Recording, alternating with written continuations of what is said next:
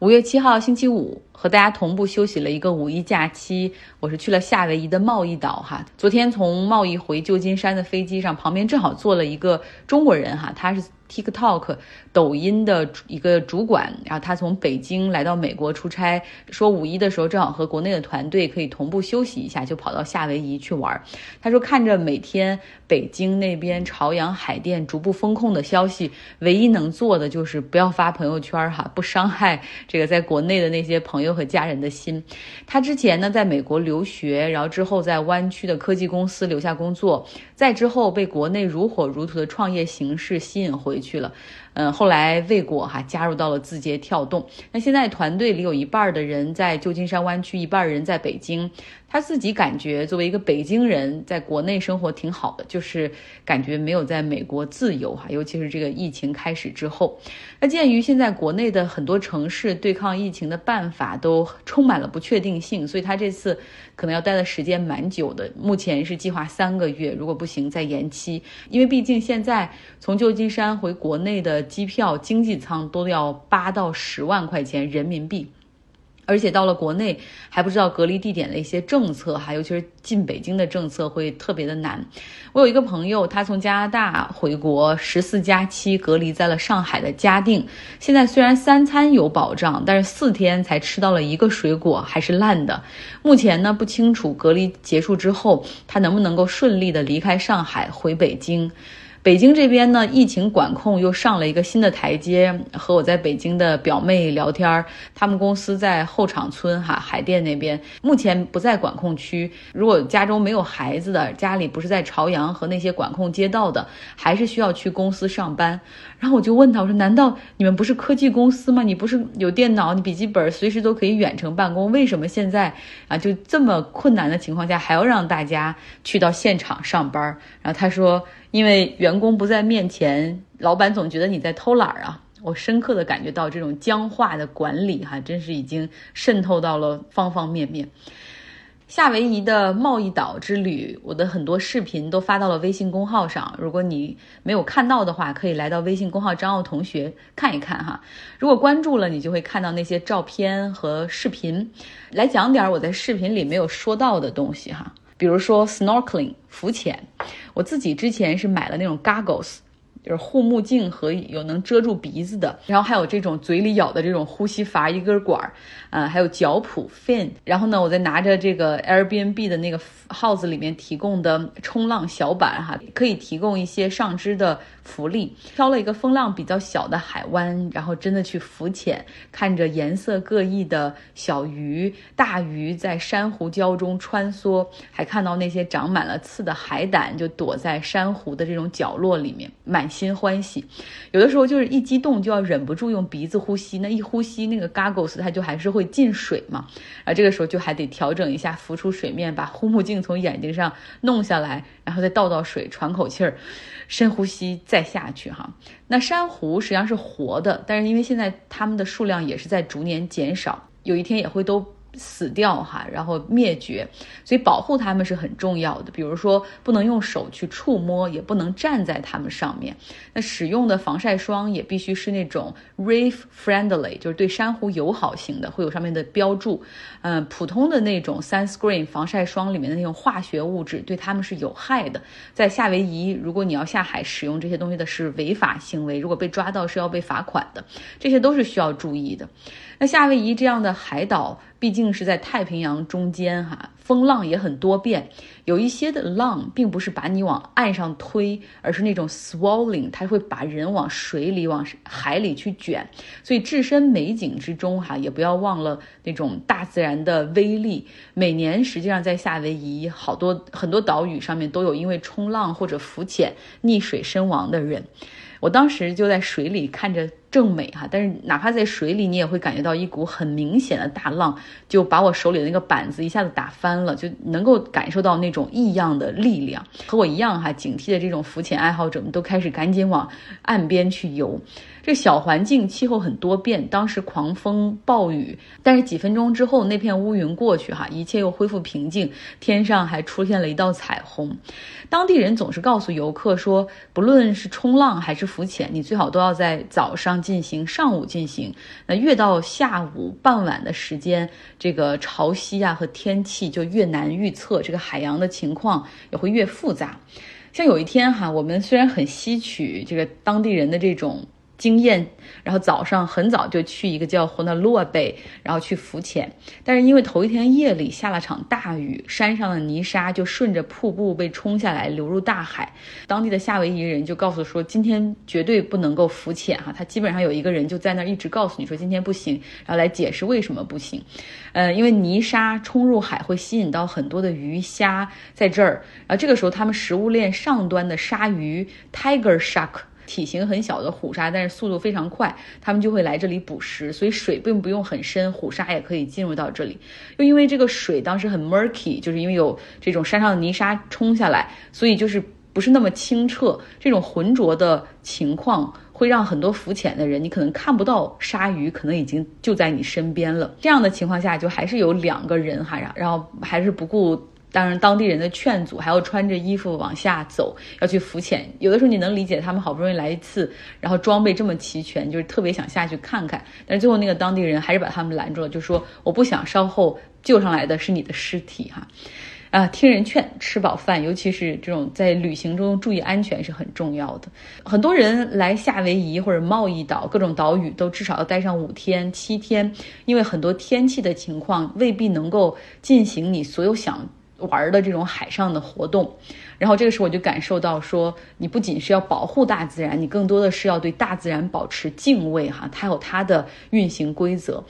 那海龟在贸易岛的海里沙滩上很多，我在海里因为浮潜的时间不是很长，没有看到哈。后来在沙滩上散步的时候，看到两只海龟在睡觉，第一反应。你也看到我传的视频，第一反应看到他们就是说他们还活着吗？因为一点儿不动哈，一动不动，因为它在那个龟壳里，你甚至也观察不到它是否是在呼吸。然后我看了两分钟之后，然后这个海龟在睡梦中稍微转了转头，然后哦，它还活着吗？其实海龟的平均寿命是五十到九十年，就是那种因为在海洋自然环境中你很难去观测它们的寿命，但是在水族馆里的就比较容易哈，有的海龟很轻松就可以活过一百岁、一百五十岁的。海龟也大有所在，但是你知道吗？实际上，如此长寿的动物，它们的数量在整个大自然界也在下降。为什么？因为海龟哈，它是用肺来呼吸的，所以它是需要空气，需要浮出水面来进行喘息。但是现在人类因为在捕鱼的时候会下很多渔网，甚至还有那种大型的拖网船，有很多网就会把海龟缠住，然后让它们。捆在这个网中，然后没有办法去浮出水面呼吸，所以你知道很多海龟是窒息而死在海里面，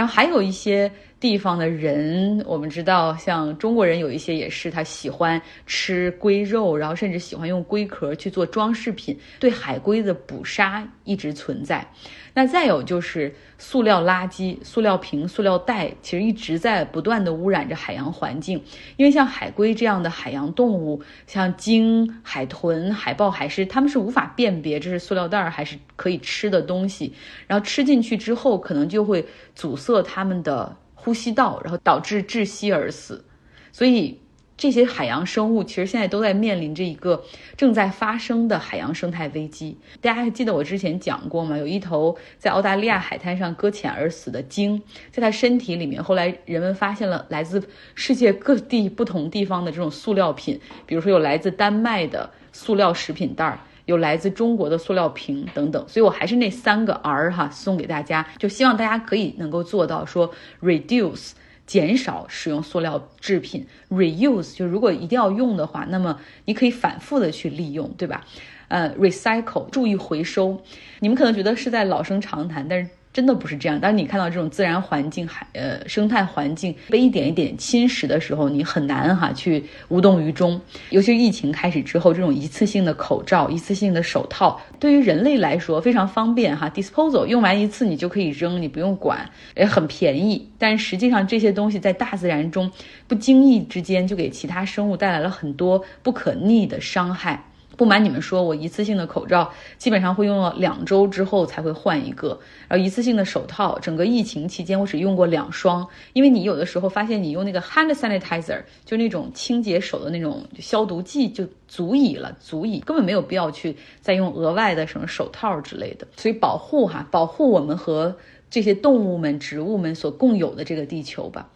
嗯，在夏威夷还有一个很大的感触，就是除了当地土生土长的这些人之外，呃，还有一群人是长期在夏威夷生活的居民，他们都不是这儿的本地人。但是都是因为热爱自然、热爱大海，然后有一部分人是退休了来到这儿生活，还有一部分人是特别喜欢冲浪哈。然后这些人都是以年轻人居多。早上六七点，你看到海岸旁边所停满了这些人的车，都是早早的来冲浪，冲完浪之后洗个澡再去上班。很多人就很简单，比如在超市里，然后在餐馆里、咖啡馆里打工。像我们去一个咖啡吃早饭，那个里面的服务员都是非常年轻的，二十岁出。秃头的小姑娘们，然后大家都讲着口音各异的英语哈，全部都是冲浪爱好者。你看他们那种每一个人都很健康的小麦色的皮肤，非常均匀健美的身体。哎，我就想，就是在海里的那种感觉哈，你和这个人浪一体，真是很好的。下一次的去的时候，我也希望自己可以更加的运动。好了，来说新闻方面，美国股市今天暴跌。道琼斯暴跌百分之三，纳斯达克跌百分之五，这是二零二零年以来表现的最差的一天。个股方面就不用说了，稀里哗啦，什么亚马逊百分之八，Facebook 百分之七，苹果百分之六，Google 百分之五，微软百分之四。那今天其实这两天你看市场情绪有一个变化，就是昨天实际上美联储是宣布了他们的这个 FOMC 议息会议。决议哈加息五十个基点，市场当时表现出了一种乐观情绪，就是他们一分析说，一看哎缩表，这个债市的缩减不及预期，然后加息也比较符合大家之前的预测哈，就五十个基点，就是没有出现更加激进的七十五个基点，所以股市居然还出现了大涨，在昨天的时候，那今天这个情绪又出现了一个什么 U 型反转，好像感觉昨天涨就涨错了，过于乐观。尤其是原油价格，你看在今天的时候又飙涨回了一百一十美元每桶附近哈。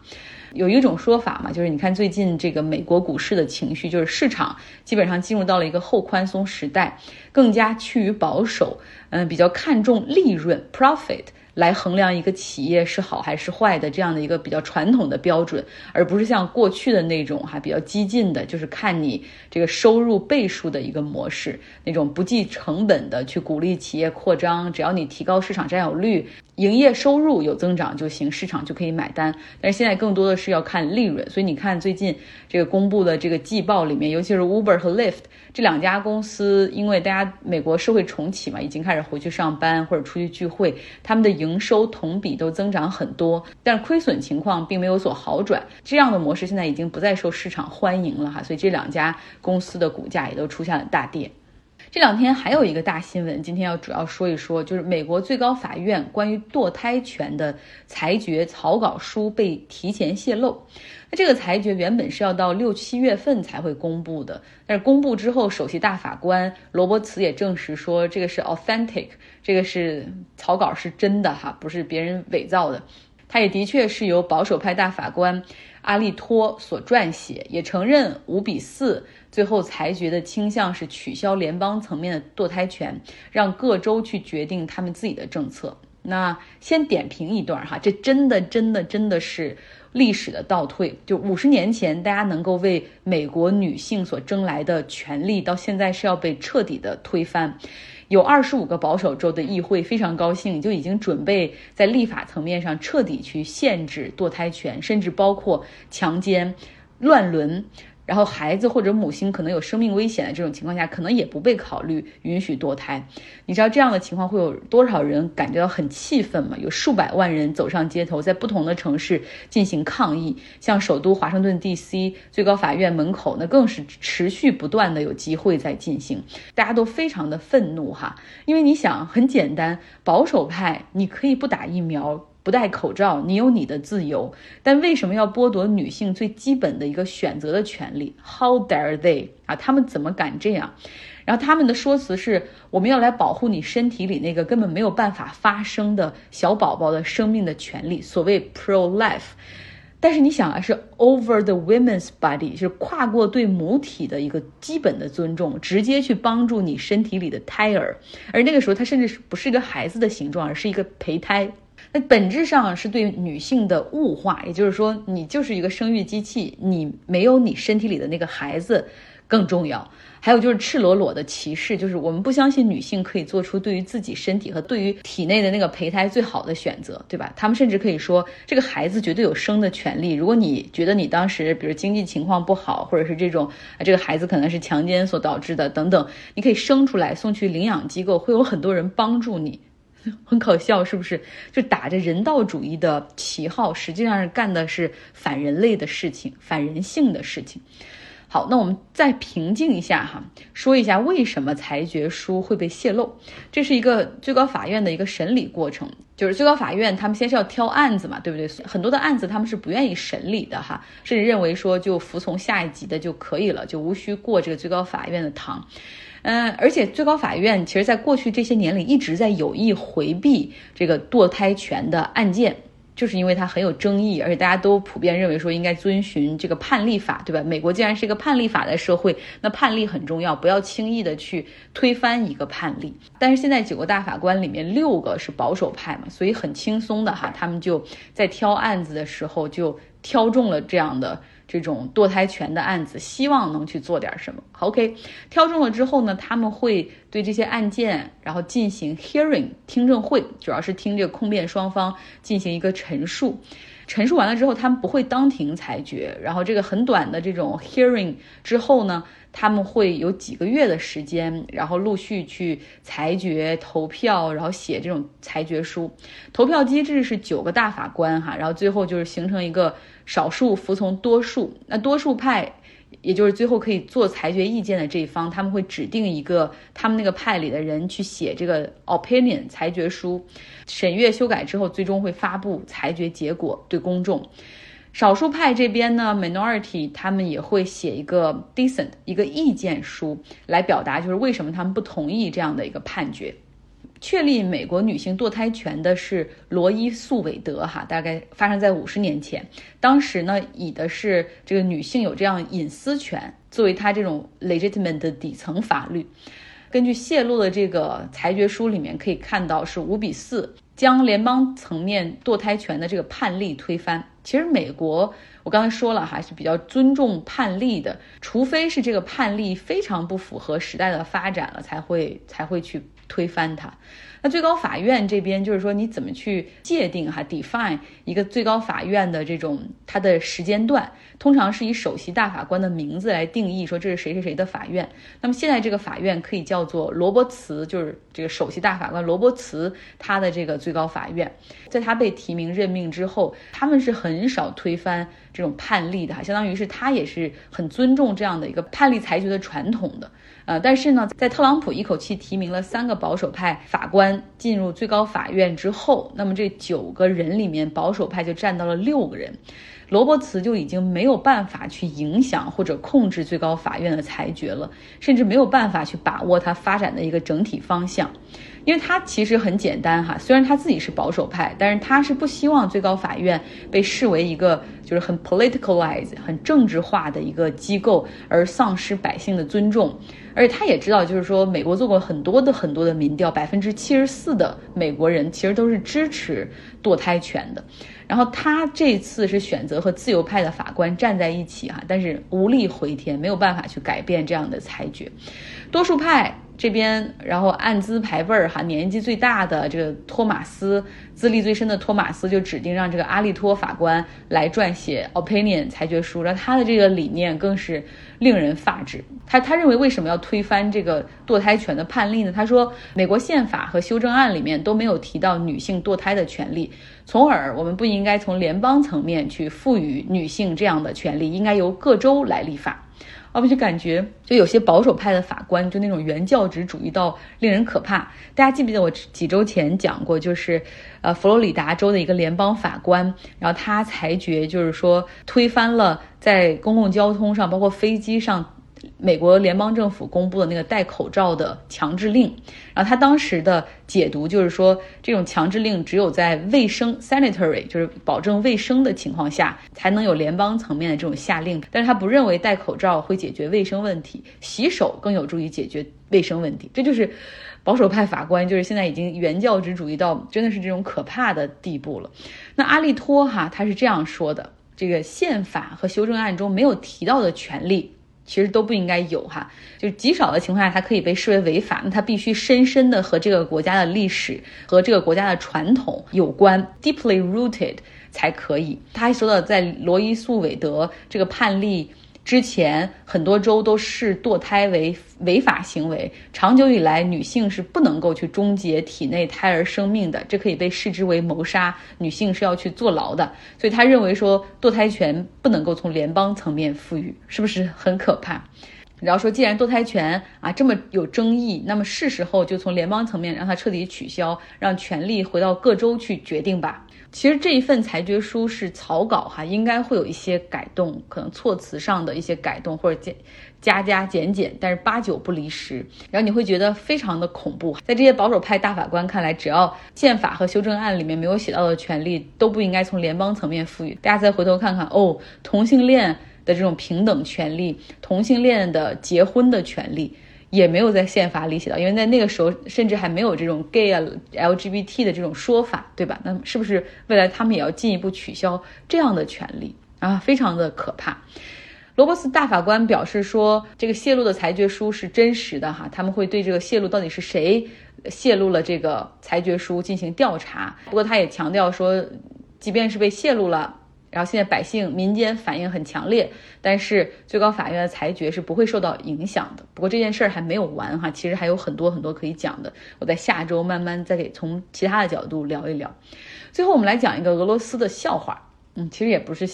不是笑话，是真实发生的，但是很逗，很好笑。俄罗斯的外长拉布罗夫在接受意大利媒体电视采访的时候，他说：“俄罗斯入侵乌克兰啊，是怎么怎么样的正义，怎么怎么样正义？我们要去啊帮助当地的俄罗斯族的人，然后要帮助乌克兰去纳粹化。”然后意大利记者就问说：“乌克兰总统泽连斯基是犹太人，你怎么能说他是纳粹呢？这么简单？”然后这个俄罗斯的外长拉布罗夫就说了：“希特勒还有犹太人的血统呢，那他就是纳粹呀，就是。”播出之后，谁很生气？以色列哈，非常的气愤。然后不仅政府直接发这种声明批评俄罗斯，同时他们还召会了俄罗斯大使，要求必须最高层面进行道歉。那普京呢，就给以色列的总统 Bennett 打了个电话道歉。然后这个呢也被两国的媒体都进行了报道，以色列这边进行报道哈，然后说这道歉被接受了等等。俄罗斯这边完全没有提道歉这件事儿，只是说两国领导人通了个电话，聊了聊犹太人在二战期间遭遇的大屠杀，两国共同谴责纳粹。有的时候并不是所有笑话都让人笑得出来的哈，这可能就是其中一个，只是觉得很荒谬。好了，这就是今天的节目。我知道大家很多人在周六的时候还是要上班，辛苦了哈。为了一个这个并不是很长的，甚至没有办法出去玩的五一假期，然后前倒后倒两个周末都为此折腾，嗯，深表同情哈。但是希望周日可以更好的休息一下。好啦，今天的节目就是这样，我们周一再见。